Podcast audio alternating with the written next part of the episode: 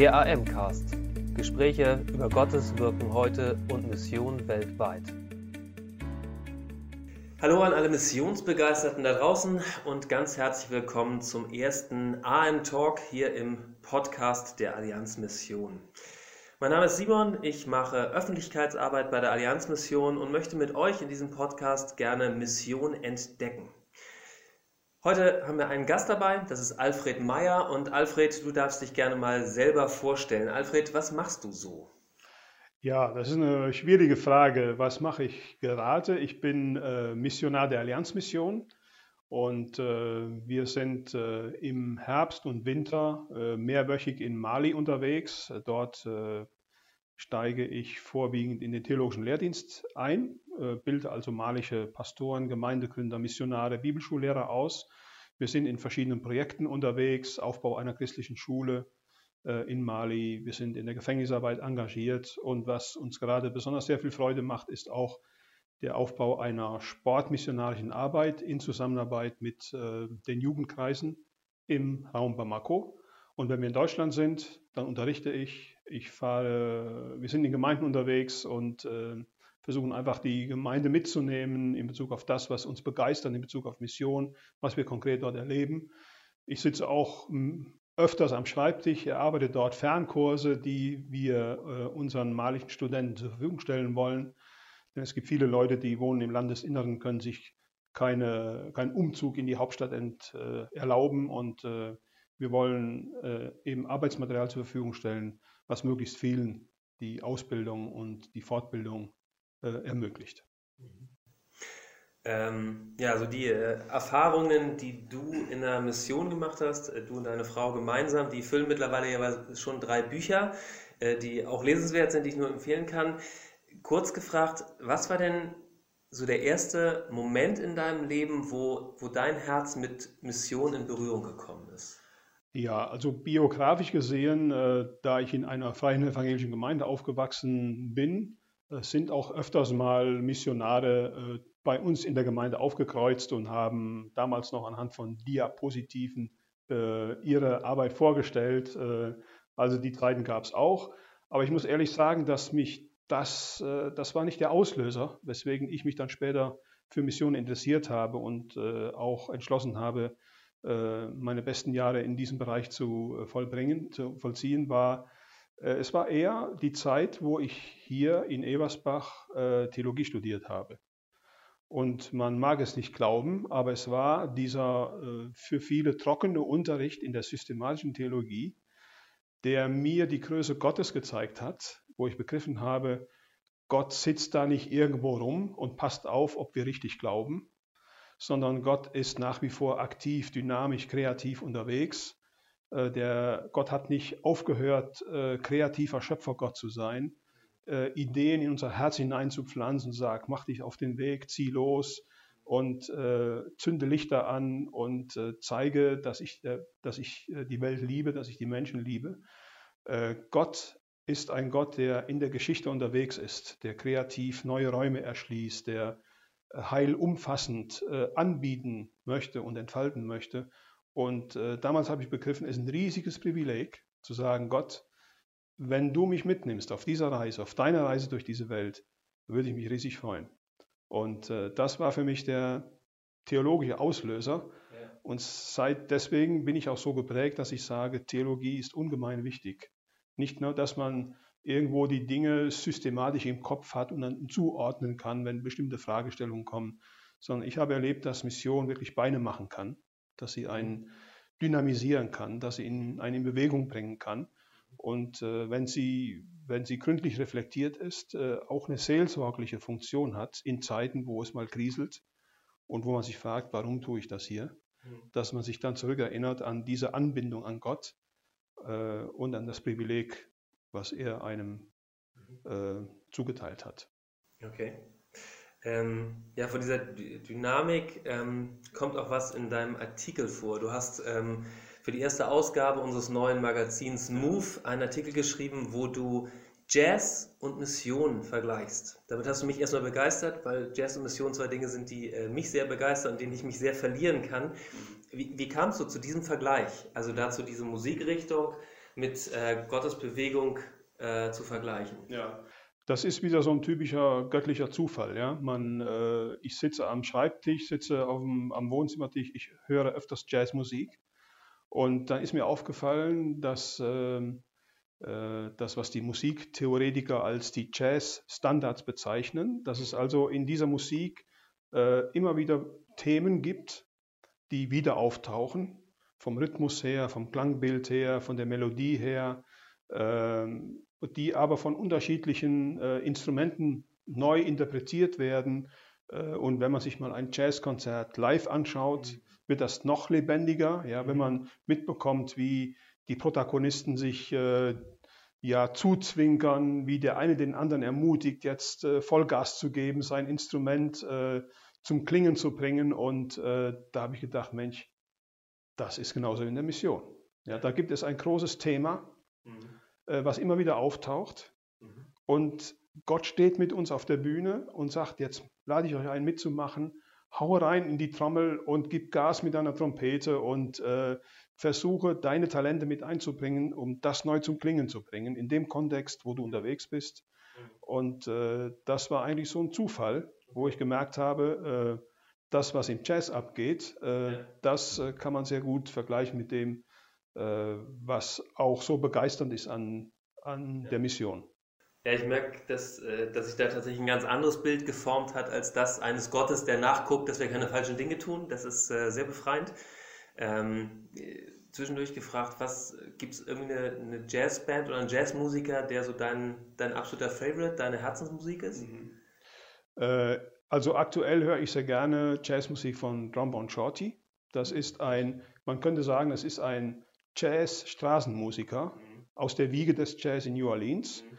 der einfach mit ein paar Kumpels, äh, mit äh, verschiedenen Instrumenten äh, auf der Straße Jazzmusik macht. Äh, er spielt Zugposaune ja. und auf eine sehr virtuose Art und Weise. Äh, ein paar CDs haben mir meine Kinder mal geschenkt und die höre ich rauf und runter und bin begeistert. Jazz auf der Straße, nicht in einem gepflegten Konzertsaal. Das, das Bild hat man ja auch manchmal vom, vom Jazz, ja? ja, ja. Das ist was für, für, für Elitäre und Leute, die mit Fliege und äh, gediegenem Anzug mhm. äh, in einem theaterähnlichen Konzertsaal sich dann hinpflanzen und gepflegt Jazzmusik hören und eigentlich damit das verleugnen, was Jazz eigentlich bedeutet, nämlich Ragtime, Jazz, Bewegung, äh, Tanz. Und äh, wenn ich mir vorstelle, ein äh, Trombone Shorty ist mit seiner Band draußen ja. auf der Straße und bewegt die Leute, die vorbeikommen, äh, bewegt sie zum Stehenbleiben, lässt, inspiriert sie. Ja. Äh, das ist Mission, rauszugehen und äh, die Menschen zu begeistern mit dem, äh, mit der Perspektive, mit dem Rhythmus, der einem selber wichtig geworden ist. Mhm. Und äh, dann habe ich so ein bisschen nachgehört. Früher habe ich auch gerne Oscar Peterson gehört. Mhm. Also der einer, der ein, ein Jazzpianist. Mhm. Da wird das noch sehr, sehr deutlich. Also ein Thema, was er vorgibt. Und dann gibt es vielleicht einen Schlagzeuger ja. und einen Bassisten. Drei Leute, genau. die auf eine sehr virtuose, virtuose Art und Weise ein Jazzthema zum Klingen bringen. Und äh, ja, weniger Leute, dann äh, wird das Ganze noch etwas äh, plastischer, deutlicher, was Jazz auch sein kann. Aus wenig viel Rhythmus rauszuholen, viel Emotion rüberzubringen, das hat mich sehr begeistert. Ja, okay. Ja, Trombone Shorty habe ich tatsächlich auch eine CD von. Ich wusste nicht, dass die auf der Straße aufgenommen ist. Aber das ja. äh, macht, äh, das äh, kann ich ein Stück nachvollziehen, warum sie so viel ja. Spaß macht. Ich weiß jetzt nicht speziell, ob die CDs auf der Straße aufgenommen werden, aber ich weiß, dass er sehr viel Jazzmusik auf der Straße macht. Ja, schön. Mhm. Ähm, du beschreibst in dem Artikel, dass ähm, Mission auch bedeutet, Komfortzonen zu verlassen und radikal nachzufolgen. Mhm. Ähm, was waren für dich, als du nach Mali gekommen bist, die Komfortzonen, die du da verlassen musstest? Mhm. Ja, zunächst ist es für viele nachvollziehbar, zunächst mal äh, das Verlassen einer Komfortzone in den Augen vieler, dass man sagt, man verlässt äh, Verwandte, Freunde, man verlässt Deutschland, man verlässt eine äh, verlässt eine bekannte Tradition und äh, einen Raum, wo man eigentlich gelernt hat zu leben und sich zurechtzufinden. Den verlässt man und man kann sich an zwei Fingern abzählen, dass dann, wenn man aus dem Flugzeug steigt und in Mali versucht, Land zu gewinnen, äh, dass einem da alles fremd vorkommt. Die Menschen sind fremd, äh, Freunde werden weniger, äh, es ist nichts mehr so gewohnheitsmäßig und Also das ist schon, wenn man irgendwo in, in, in geordneten Bahnen leben kann, ist das, ein, würde ich sagen, ist ein gewisser Komfort, der sich so ergeben hat, äh, den man erstmal verlassen muss, wenn man von A nach B geht. Aber auch innerhalb Malis, wenn man jetzt auch schon jahrelang in Mali als Missionar unterwegs ist, äh, gerade in der Anfangszeit muss man lernen, äh, auch den eigenen Komfort, das heißt die eigene Vorstellung von Missionsarbeit zu verlassen. Was war das bei dir? Äh, zum Beispiel, dass es in der Missionsarbeit in erster Linie darauf ankommt, wie das auch im Jazz der Fall ist, einen gemeinsamen Rhythmus zu entwickeln. Ja, okay. Und dass nicht sozusagen äh, mein Auftritt mit meinem Instrument ein Solo-Auftritt ist, mhm. der neben dem existiert, was andere jetzt machen, mhm. sondern es muss harmonisch ineinander fließen. Mhm. Ich muss mir immer bewusst sein, wir wollen als Band mit dem, was wir da bieten, als Missionsteam, der Art und Weise, wie wir auftreten, wollen wir gemeinsam ankommen. Mhm. Und nicht, dass äh, jeder seinen Applaus für sich erntet und man nachher sagt, ja, das war also eine Truppe von Einzelkünstlern, aber ich habe das Harmonische, das Gemeinsame vermisst. Und äh, das zu erkennen, ist auch ein Stück weit Verlassen einer Komfortzone, weil wir hier in Deutschland äh, nicht so sehr auf das Kollektive ankommen, äh, geschult sind. Ja? Äh, wir möchten uns, wir fragen sehr stark nach, der, nach dem, wie, wie ich meine Talente jetzt äh, kreativ zum Besten geben kann, so dass ich sozusagen auch meinen Beitrag leisten kann. Wer bin ich äh, und äh, was ist mein spezieller Beitrag? Ja. Darauf kommt es in einer kollektiv geprägten Kultur wie in Mali nicht so sehr darauf an, sondern das, was wir gemeinsam erreichen. Und das heißt ganz konkret, dass man in Arbeitssitzungen zum Beispiel lernen muss, äh, dass man, dass man erstmal mit der eigenen Idee, mit der eigenen Vorstellung, die man durchaus hat, mhm. erstmal zurückhält. Okay. Und dass man nicht so sagt, ich habe hier ein Papier entworfen, äh, erstens, zweitens, drittens, so könnte ich mir das vorstellen, was haltet ihr davon? Mhm. Das erschlägt Leute, die nicht gewohnt sind, äh, eine Sitzung auf diese Art und Weise vorzubereiten und äh, die äh, eher äh, darauf warten, dass sich ein Ergebnis zügig entwickelt im Gespräch, in dem der einen dem anderen einen Ball zuwirft und am Ende entsteht ein Ergebnis, was sozusagen gemeinschaftliches äh, Gemeinschaftsprodukt ist und nicht eine Auseinandersetzung mit etwas ist, was einer vorgeschlagen hat. Mhm. Und äh, das musste ich lernen ähm, an dieser Stelle da ein Stück weit zurückzutreten und äh, dem, was mir Spaß macht, wie ich gewohnt war, Dinge zu entwickeln, mhm. davon Abschied zu nehmen. Das heißt ein Stück weit auch, dass ähm, du als Missionar in Mali erstmal, jetzt von der Musik her gesprochen, erstmal zu einem spielenden Ensemble dazukommst, dich mhm. reinhörst, mhm. entdeckst, wie sie die, Grundthema, äh, die Grundthemen variieren, interpretieren und dann wartest, bis der Punkt gekommen ist, wo die, die musikalische Gemeinschaft dir den Ort gibt, dein Solo zu spielen. Mhm. Eingeordnet das Ganze. Ja. ja, okay. Das ist, fordert auch ein ganzes Stück Demut, sich so weit zurückzunehmen. Also gerade so als, als deutscher, best, westlich denkender Mensch, was jetzt nicht besser ist, sondern einfach erstmal anders. Ja. ja. Das ist sicherlich so, weil du kommst ja als Missionar, das äh, bringt, bringt der Begriff ja schon mit sich. Mhm. Du kommst als jemand, der ein Sendungsbewusstsein hat. Ja. Und wenn jemand ein Sendungsbewusstsein hat und sagt, jetzt habe ich mich jahrelang auf diesen Job als Missionar an diesem Ort der Welt vorbereitet, jetzt ich, möchte ich auch mal loslegen, ja? ja? Jetzt möchte ich auspacken, jetzt möchte ich äh, zeigen, dass ich es drauf habe. Ja. Und du bist motiviert und du merkst gar nicht, wie du über die Köpfe der Menschen hinaus äh, denkst und agierst. Äh, du hast ein gutes Gefühl dabei, aber du musst dich irgendwann mal umschauen und gucken, sind noch alle bei mir? Und dann musst du wieder den Rückzieher machen. Mhm. Und das ist wie, als wenn du äh, sozusagen ein Instrument in die Hand gedrückt bekommst, eine, eine Djembe, eine westafrikanische Trommel, mhm. und äh, da spielt jemand Musik. Mhm. Und du musst erstmal den Rhythmus erfühlen. Du kannst nicht einfach loslegen, sondern musst ganz zart sozusagen deine Hände auf dieses Ziegenfell legen, auf den dieses Djembe und musst gucken, wo ist hier der Ton, wo ist der Hauptrhythmus ja. und langsam findest du dich hinein und dann spielst du erstmal fünf Minuten mit, ja. bevor du irgendwo auf die Idee kommst, deine Extravaganzen da, da zu bieten. Ja. ja, dabei, wie du dich mit einer Chimbe in äh, so ein musikalisches Ensemble reinfindest, da hätte ich gerne mal Mäuschen gespielt. Ähm, du schreibst ähm, in deinem Artikel, dass von Anfang an, also ein Gottes, äh, Gottes Schöpfung, von Gottes Schöpfung ausgehen und von Gottes Geschichte mit seinen Menschen von Anfang an ähm, er ähm, Menschen einbezieht in sein kreativ-kulturelles Handeln. Ähm, wo siehst du dieses, dieses Einbezogenwerden konkret, wenn wir jetzt mal ins Alte Testament schauen? Ja, also ähm, mir ist es von der Theologie her wichtig zu sagen, dass eigentlich die Schöpfungsgeschichte der erste, der erste, das erste Kapitel der göttlichen Missionsgeschichte ist. Der erste missionarische Akt. Der erste missionarische Akt Gottes, den er setzt, mhm. weil hier etwas deutlich äh, wird, etwas wesentlich davon deutlich wird, was Missionsgeschichte auch später dann im Lauf der biblischen Geschichte, im Lauf unserer aktuellen Missionsgeschichte geprägt hat. Mhm. Nämlich ein, ein Gott, der ein Herz voller Liebe hat. Der kreativ ist, mhm. der sich überlegt, wie kann ich, mit welchen Mitteln kann ich Menschen erreichen, damit sie begreifen, wie sehr ich sie liebe, wie sehr ich mir wünsche, dass sie zurückkommen in die Gemeinschaft mit mir, die verloren gegangen ist durch äh, den Einbruch der Sünde in die Geschichte. Und dass Gott sich sozusagen Gedanken macht, kreativ ist, dass er sein Wort hinausschleudert äh, in das Chaos des Universums und eine Ordnung entsteht, eine Schöpfungsordnung entsteht. Gott sagt, es soll etwas Gutes werden und es wird was Gutes. Das ist Evangelium. Mhm. Äh, das ist etwas, was dem entspricht, was wir auch als Missionare, die wir heute unterwegs sind, tun möchten, nämlich ein kreatives, heilvolles Wort in die Welt hinausschleudern, damit Menschen begreifen, da ist jemand, der sehnt sich danach, dass, dass er wieder zurückkommt in die Gemeinschaft mit ihm.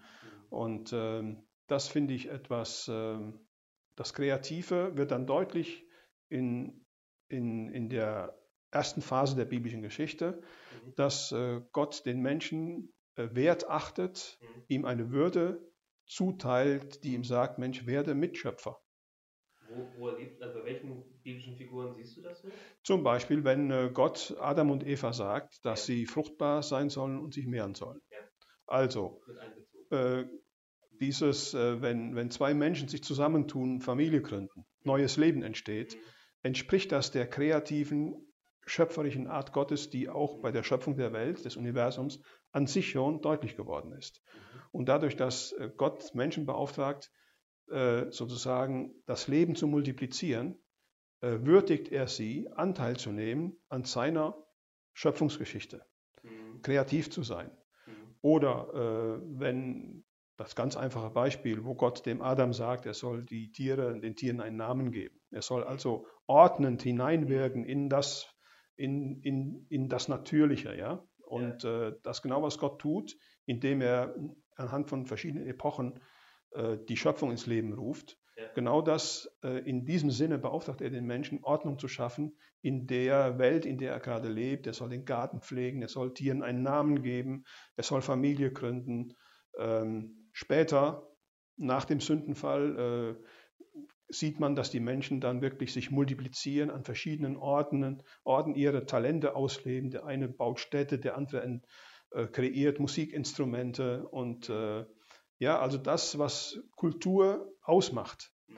äh, Lebensräume zu gestalten, das gehört mit zu diesem kulturellen Mandat, was Gott den Menschen mitgegeben hat und was Ausdruck von der Kreativität ist, die Gott uns bei der Schöpfung äh, in unsere Existenz, in unser Leben hineingelegt hat und sagt, entfaltet das. Ich habe meine Kreativität entfaltet, habe den Lebensraum geschaffen. Bitte macht das in meinem Sinne weiter. Seid kreativ, und schafft Lebensräume, gestaltet Lebensräume. Das ist für mich ein erster mhm. Beitrag zur Mission Gottes in dieser Welt. Wenn ich jetzt mal mir das Alte Testament anschaue und ähm, wir mal ganz ehrlich sind, muss man feststellen, dass äh, weite Teile da ein heilloses Durcheinander sind, wo, sag ich mal, so das Grundthema der Liebe Gottes nicht mehr direkt äh, sichtbar ist. Gibt es für dich Figuren im Alten Testament, die besonders hervorstechen als, als welche, die sich neu in Gottes jazziges Ensemble mit hineinnehmen lassen? Ja. Ähm, Vielleicht ein paar Beispiele? Ja, mir fällt, äh, mir fällt zum Beispiel Noah ein, mhm. äh, den Gott gebraucht hat, äh, um sozusagen diesen ja auch in den Augen Gottes bedauerlichen Vorgang der Sintflut, des Vernichten allen Lebens. Äh, durchaus bedauerlich? Ja, durchaus bedauerlich, ja. Und ich, ich starte einen Neuanfang und Noah stellt sich mit seiner Familie äh, zur Verfügung, sich zu exponieren, sich lächerlich zu machen ja. äh, gegenüber dem Rest der Bevölkerung und sagt, äh, okay, ich lasse mich darauf ein, auch wenn ihr da, darüber lacht. Mhm. Ich baue ein Schiff mitten auf dem Berg. Denn ich ja. weiß, dass das Wasser irgendwann da oben hinreicht und ja. dass das Schiff anfängt zu schwimmen. Also er hat das Thema, äh, dass Gott äh, etwas initiiert, um das Überleben zu sichern, mhm. indem er Tiere und Menschen in dieses Schiff hinein verfrachtet. Mhm. Das hat er antizipiert. Diese Vision Gottes des Überlebens, das hat er begriffen. Und er sagt, auf diese Vision lasse ich mich ein. Und auch wenn die anderen sagen, das ist eine, äh, eine fiese Melodie, die du da spielst, äh, da können wir uns überhaupt nicht mit identifizieren. Das ist äh, Disharmonie pur. Ja? Trotzdem hatte Noah ein Gefühl dafür, dass er sich harmonisch im Sinne der Vision Gottes bewegt und hat sich darauf eingelassen.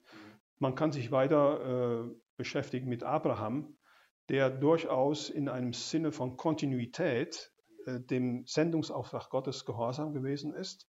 Denn Abraham kam aus einer Nomadenfamilie. Er wusste, was es bedeutet, ab und zu mal äh, Kamele zu packen, von einem Ort zum anderen, ja. wieder neu anzufangen und wieder neu was aufzubauen. Und Gott wusste das und sagte, er beherrscht das Instrument des Aufbruchs. Und dem vertraue ich das an und sage, verlass dein Vaterhaus und geh in ein Land, ja, wohin? Da gibt es noch keine Noten, da gibt es noch keine Bühne. Es gibt aber ein Land, das ich dir zeigen werde. Du weißt noch nicht, wie das aussieht. Mhm. Das ist für mich auch typisch für Mission, äh, das Unbekannte. Nimm das Instrument, was du beherrschst, aber äh, wir werden mal gucken, welche Töne daraus kommen. Ja, ich habe noch keine Vorgaben und äh, ich weiß nur, da ist einer, der weiß, ich werde das können, ich werde das schaffen. Und äh, mit diesem äh, Segenszuspruch, den Gott äh, Abraham mitteilt, in dir werden gesegnet sein, nicht nur du und deine Familie, sondern auch alle Völker. Das ist etwas sehr Zukunftsweisendes, wo selbst Abraham absolut keinen blassen Schimmer von hatte, wie sich das zu seinen Lebzeiten irgendwie verwirklichen konnte. Er war mhm. schon vorgerückten Alters und so weiter. Aber das ist für mich ein Hinweis, der Segen für alle Völker, der Segen an Abraham, wird sich erfüllen in, zu dem Zeitpunkt, wo wir dem Missionsauftrag Jesu gerecht werden, nämlich hinauszugehen, alle Völker zu Jüngern zu machen. Mhm. Da erfüllt sich die Segenszusage an Abraham. Das sind also die großen Spannungsbögen, die ich in der Bibel sehe.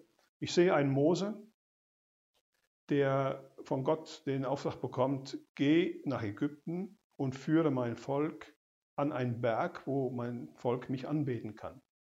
Aber aus diesem sozusagen geistlichen Anliegen, einen Ort der Anbetung zu finden, mhm.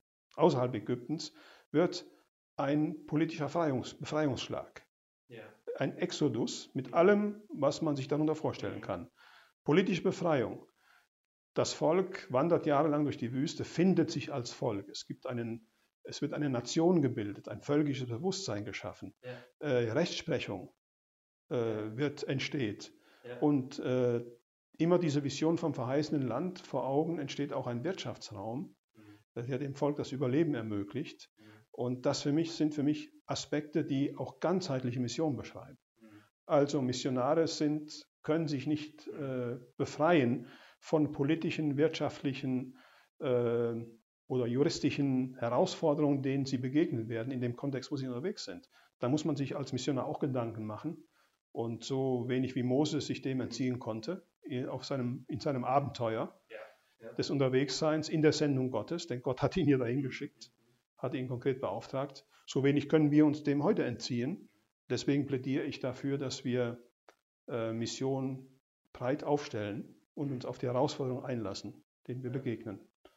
Okay, ich finde es also spannend, dieses, äh, dieses Wagnis damit zu sehen, weil ich sag mal, die drei Figuren, die du jetzt beschrieben hast, mhm. da fällt mir halt zu jedem auch äh, sag ich mal, so eine, die eine oder andere Notiz ein, wo man sagen muss, die sind jetzt nicht nur den perfekten, straighten Weg gegangen. Also das, was ich da höre, ist eben kein, kein klassisches Werk, wo jede einzelne Note perfekt sitzt, ja.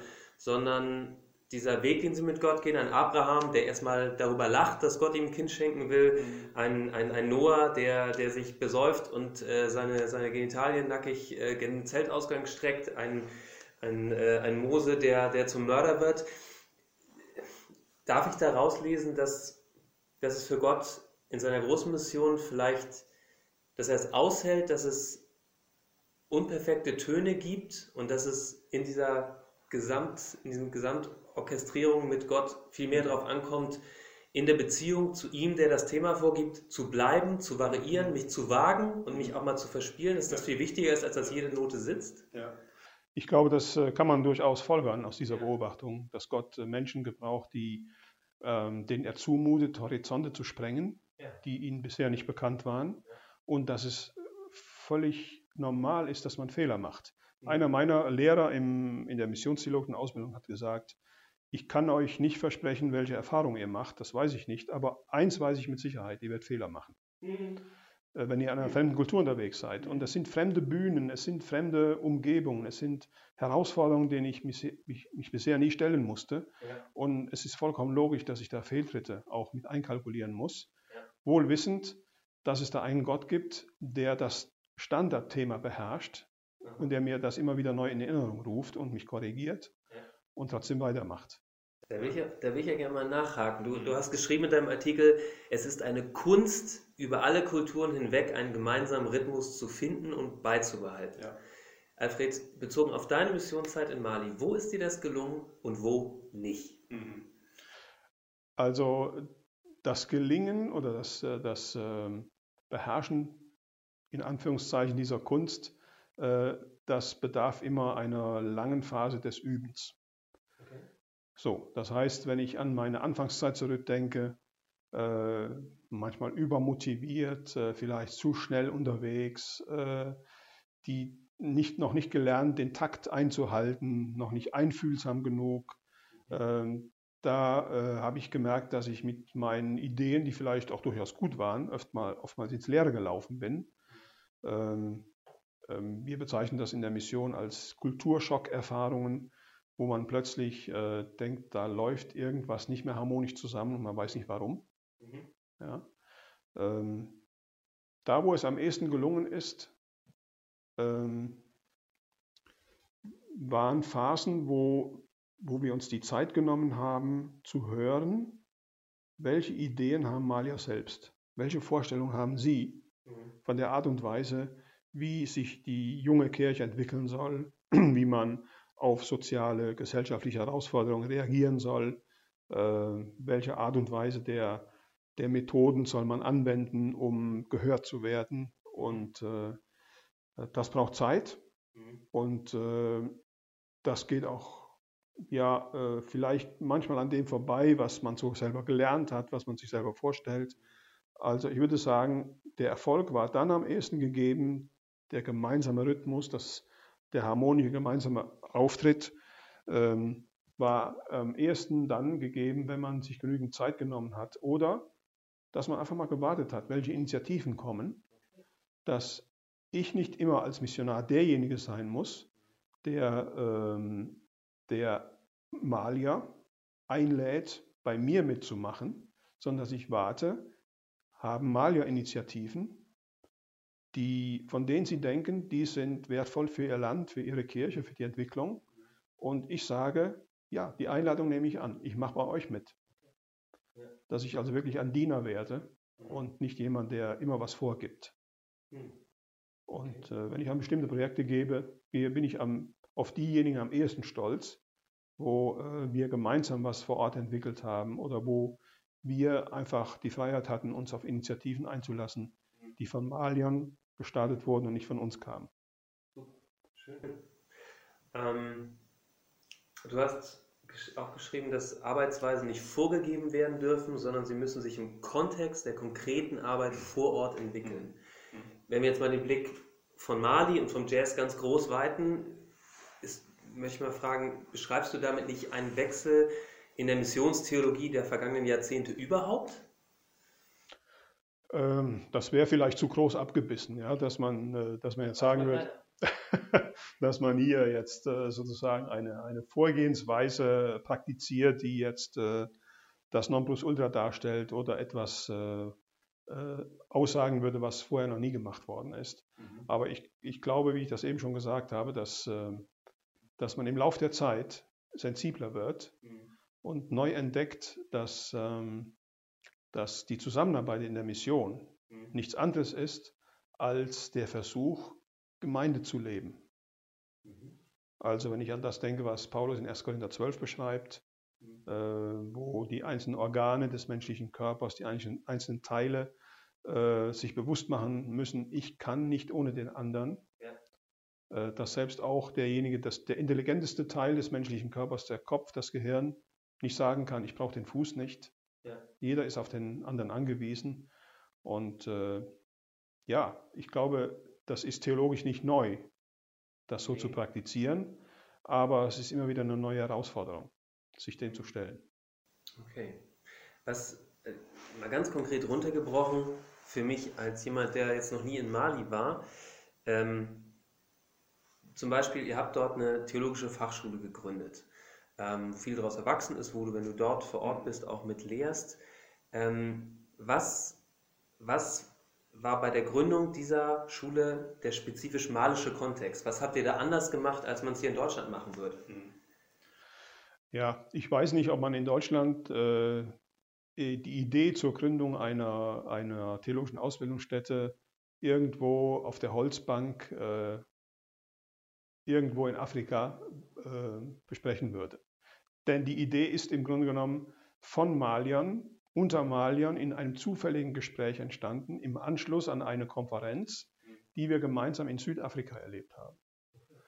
Das ist vielleicht auch manchmal wichtig für die Entwicklung von Ideen und Visionen, dass man sich mal rausnimmt aus, den, aus dem alltäglichen Herausforderungen. Man, man bekommt einen neuen Impuls von Gott in Form im Rahmen einer Konferenz. Äh, und Gott lässt einen mit diesem Gedanken nicht in Ruhe und lässt einen fragen, was bedeutet das jetzt konkret, wenn du wieder zurückfliegst nach Hause? Was, welchen speziellen Gedanken nimmst du mit? Was sollst du davon umsetzen?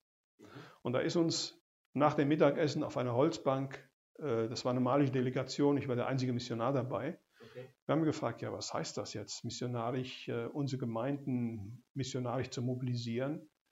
Und da ist uns bewusst geworden, in der Ausbildung, wie sie bisher stattfindet, die sehr generisch, sehr allgemein stattfindet, spielt Mission nicht den Stellenwert, äh, die Rolle, die, die, die man einfach braucht, um eine Gemeinde missionarisch zu mobilisieren, in einem Land, wo, wo es um die 90 Prozent Muslime gibt. Ja.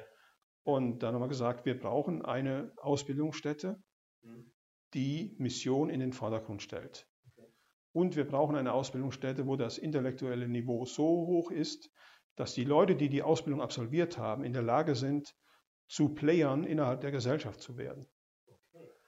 Ähm, und diesen Gedanken haben wir dann vertieft und dann ist es speziell malig geworden. Diese Idee ist vertieft worden innerhalb eines Arbeitskreises mhm. im Rahmen einer nationalen Konferenz, mhm. wo sich theologische Lehrer, Gemeindeleiter in einem Workshop zusammengesetzt haben, haben gefragt, was können wir im Rahmen der theologischen Ausbildung tun, damit unsere Gemeinden missionarischer werden.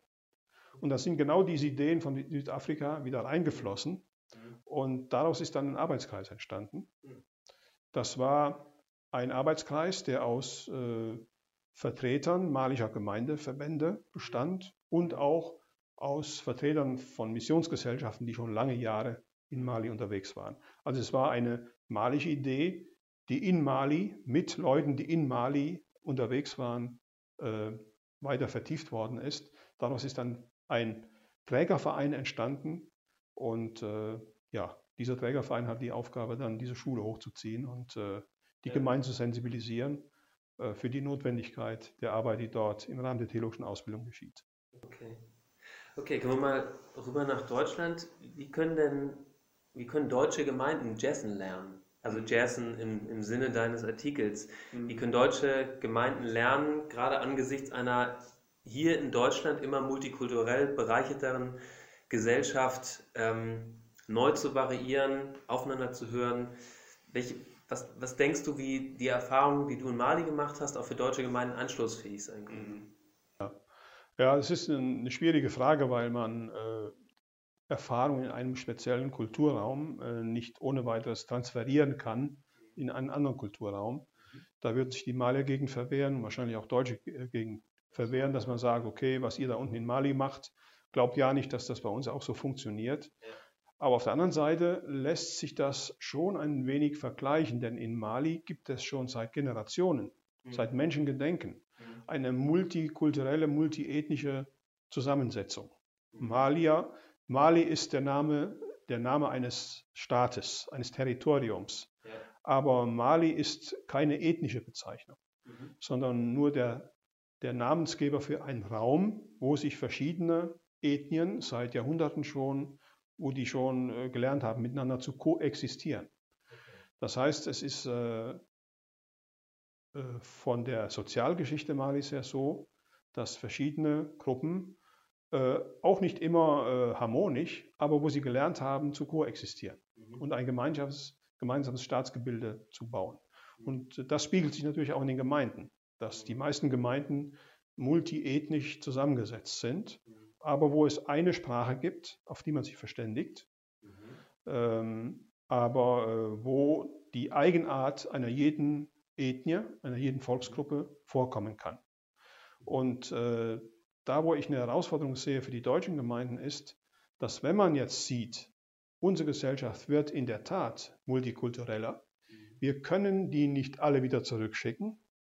Und äh, wenn man begriffen hat, dass die Leute, die von außen zu uns kommen, äh, uns letztlich auch bereichern können, vom wirtschaftlichen her, aber auch von ihrer äh, anderen kulturellen Perspektive her, von ihrer Lebensart und Denkweise her, können sie uns bereichern. Äh, wenn man das in Gemeinden begreift, dann muss es eigentlich Schritte geben, die über das, äh, ja, was man so als multi-kongregationalistisches Modell bezeichnet. Das heißt, ich habe da auch noch eine afrikanische Gemeinde, die bei uns im Keller ihre Gottesdienste feiert, aber die sind zwar bei uns unter dem Dach, aber wir haben letztlich nichts mit denen zu tun. Ja, von diesem Denken, nur freundlich den Fremden gegenüber zu sein und sie zu dulden in meinen Räumen, muss, müssen wir noch einen Schritt nach vorne gehen, zu sagen, ähm, ich möchte lernen, das Instrument, was du mitbringst und die Melodie, die du mitbringst, mhm. bring mir die bei. Ja. Ich möchte dein Instrument spielen lernen. Ja, äh, und das kann man ja ganz plastisch zeigen, mhm. dass man sagt, lass uns gemeinsam Gottesdienst feiern. Nicht parallel Gottesdienst feiern. Ja, Lasst uns gemeinsam eine Vision für unsere Stadt, für unser Stadtviertel, für unser Dorf entwickeln. Lasst uns gemeinsam das leiten. Mhm. Also, dass man auch die sogenannten Fremden, ja, den multikulturellen Aspekt auf allen Ebenen beheimatet. Auf der Leitungsstruktur, auf der praktischen Seite, im Gottesdienst. Äh, alle sollen sehen, dass wir multiethnisch unterwegs sind und dass wir uns gegenseitig bereichern.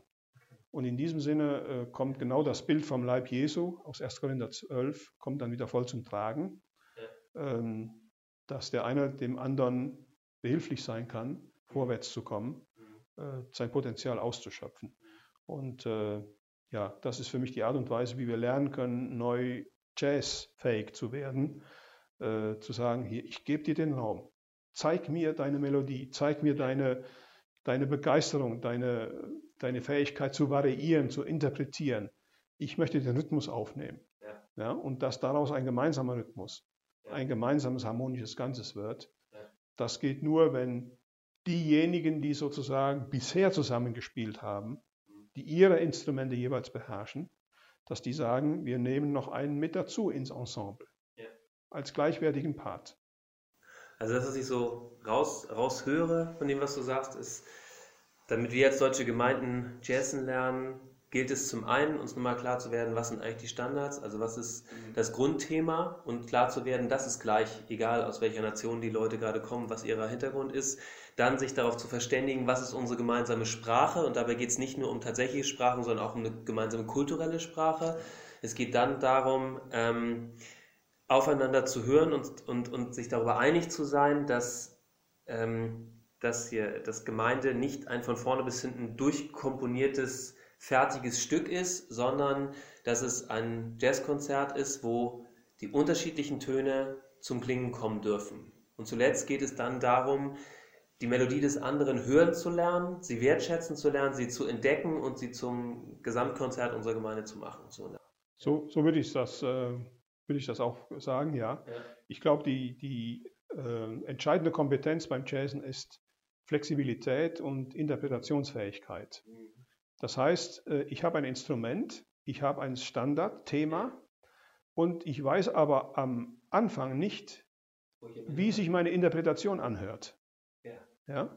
Und manchmal muss ich auch nach Interpretationen suchen. Das erinnert mich an, an einen äh, Konzertausschnitt von Keith Jarrett, dem berühmten Jazzpianisten, von seinem, einem seiner Konzerte in Köln. Das ist schon ewig lange her. Und äh, das ist eine fantastische CD. Äh, als ich gesehen habe, wie er, äh, wie er auf der Bühne aufgetreten ist. Es gibt Momente in seinem Spiel, da starrt er vor sich hin und es ist so, dass seine Hände nach einer Melodie suchen. Es ist immer das Gleiche. Zwei, dreimal spielt er die gleichen Läufe, so dass man den Eindruck hat als Zuschauer, dass sein Notenblatt ist runtergefallen, er weiß nicht mehr, wo, wie es weitergeht, aber in Wirklichkeit war er auf der Suche nach einer Inspiration. Ja. Und das hat mich fasziniert. Ja. Äh, und ich glaube, diese Räume des Ungewissen, des Nichtwissens, wie geht das aus, wo werden wir landen, wo werden gemeinsam hinkommen, die muss man zu, zulassen, diese Räume. Ja, auch zu gestehen. Also ich finde es so unehrlich, ja. so zu tun, als ob wir immer alles in der Hand hätten. Genau. Ja ich glaube aber, dass das Deutschen sehr schwer fällt.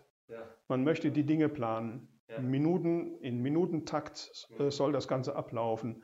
Und man möchte schon am Anfang wissen, wie es am Ende wird. Und solange das nicht weiß, das macht uns dann unsicher. Aber wer jazzen will, der muss die Unsicherheit zulassen. Und wer das Fremde mit aufnehmen mhm. möchte, mhm. muss flexibel sein und muss dem Fremden die Möglichkeit geben, sich zu entfalten und muss sich mitfreuen können mhm. mit dem, was andere auch produzieren und interpretieren. Ja. Zu sagen, Mensch, das passt voll, das ist total bereichert, was du hier einbringst. Und äh, das weiß ich aber erst im Nachhinein. Ja. Und, und das, das gilt. Genau. Das, also die, die Erfahrung teile ich einmal als, als, als Pastor selber so von der Erfahrung, dass ähm, manch eine Predigt an dem Punkt wirklich wertvoll wurde, wo ich, äh, wo ich mein Konzept losgelassen habe oder auch von vielen Gottesdiensten in der kleinen Gemeinde im Rheinland, wo ich war, wo wir sehr viele internationale Mitglieder, Gäste, Besucher hatten. Ähm, genau, wo manch ein Gottesdienst viel, viel länger war als geplant oder völlig anders ablief als geplant oder auf einmal Übersetzungen notwendig waren, die gar nicht so gedacht waren, aber ähm, es trotzdem zusammengepasst hat. Das war sehr faszinierend. Ja zum Ende, ähm, du beschreibst, dass Gottes Liebe das zentrale und immer wieder neu variierte Thema ist in Gottes großem Jazzkonzert mit seiner Welt.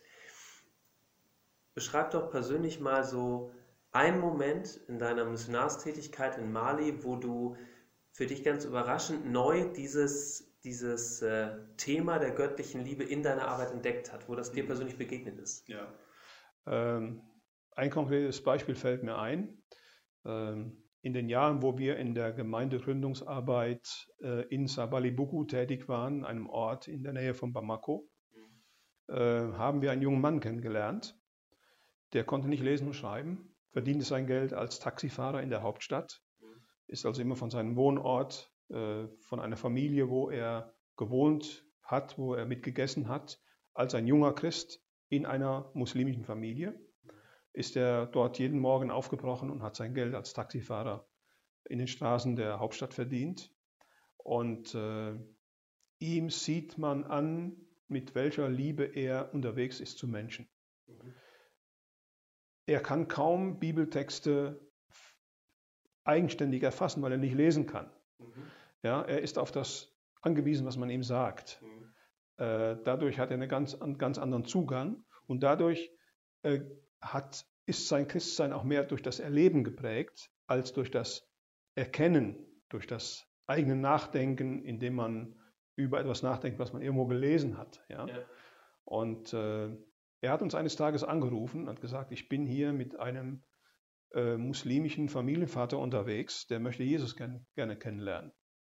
Wow. Und äh, mit ihm bin ich schon längere Zeit in Kontakt. Ja. Und in der Art und Weise, wie er uns das am Telefon schon vorgestellt hat, habe ich gespürt, äh, wie, wie er diese Leute liebt, wie sehr er sich danach sehnt, mhm. dass dieser Mann Jesus kennenlernt. Mhm. Und wir waren gerade am Mittagessen und dann haben wir alles stehen und liegen gelassen, haben gesagt, äh, komm, wir setzen uns ins Auto und fahren zurück in das Dorf und ja. äh, möchten diesen Leuten begegnen. Ja.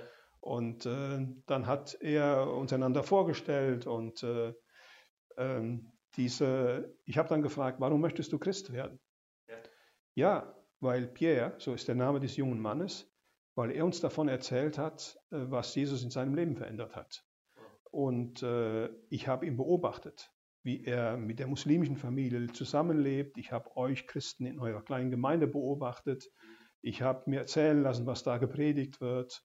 Und äh, das hat etwas ausgestrahlt an äh, Liebe, an Zuwendung, was ich bisher noch nie erlebt habe. Und deshalb möchte ich Christ werden. Ähm, und das hat mir nochmal deutlich gemacht, wie, wie sehr Liebe eben nicht nur ein Wort ist, sondern ein Lebensstil. Äh, dass Liebe etwas ist, was ausstrahlt, was begeistern kann, was, was magnetisch anzieht. Und äh, natürlich war das nicht genug zu sagen, ich habe euch beobachtet und äh, ich sage, okay, lass uns mal gemeinsam beten, sondern ich habe dann mir die Mühe gemacht, viel Zeit genommen, um ihm auch das zu erklären, was er noch nicht so auf dem Schirm hatte. Aber Ausgangspunkt war diese gelebte Liebe, diese Ausstrahlung dieses jungen Mannes, ähm, der äh, in seiner Art äh, mit all seinen Beschränkungen, die er hatte, dadurch, dass er nicht lesen, schreiben konnte, dass er vieles selber nicht adäquat erklären konnte, mhm. diese Demo, die er hatte, zu sagen, ich brauche euch, kommt ihr dazu, helft, ja. ihr, helft mir, dass dieser Mann begreift, worum es geht. Ja. Das hat mich fasziniert und das ist ein, ein Paket, was die Liebe Gottes zum Ausdruck bringt. Wow, schön, danke dir. Ähm, damit sind wir so gut wie am Schluss. Du darfst noch ähm, unseren Hörern einen Satz mitgeben. Einen Satz, ähm, was du ihnen wünschst, wie sie äh, von äh, Gottes jazzigen Missionsfeuerwerk lernen oder profitieren können. Mhm. Ich wünsche, dass wir neu lernen als Nachfolger Jesu, dass das Entscheidende im Unterwegssein passiert, dass wir hier beobachten können, wie Gott auf eine rhythmische, belebende, äh, heilvolle Art und Weise mit Menschen unterwegs ist und dass Mission eigentlich nichts anderes ist, als sich bei Gott abzugucken, wie er es mit Menschen unterwegs ist. Und davon sind wir inspiriert und das steckt einfach an. Und da möchte man einfach auf der Bühne zum Instrument greifen und mitmachen. Alfred, ich danke dir herzlich für deine Zeit. Keine Ursache. Dir Gottes fetten Segen. Ich danke euch, unseren lieben Zuhörern, dass ihr beim äh, AM-Cast mit dabei wart und lade euch ein, auch in Zukunft wieder zuzuhören. Wir werden gucken, dass immer begleitend zu den Ausgaben der Move immer mehrere Episoden erscheinen. Herzliche Einladung jetzt auch schon mal zum 9. Juni. Da feiern wir zum zweiten Mal den Freundestag der Allianzmission hier im Kronberg Forum in Eversbach. Ein Tag voller Mission und guter Begegnung und ich freue mich, wenn wir uns dort persönlich begegnen. Gott mit euch. Ciao. Danke für Ihr Interesse und dass Sie so Teil von Gottes weltweiter Mission sind.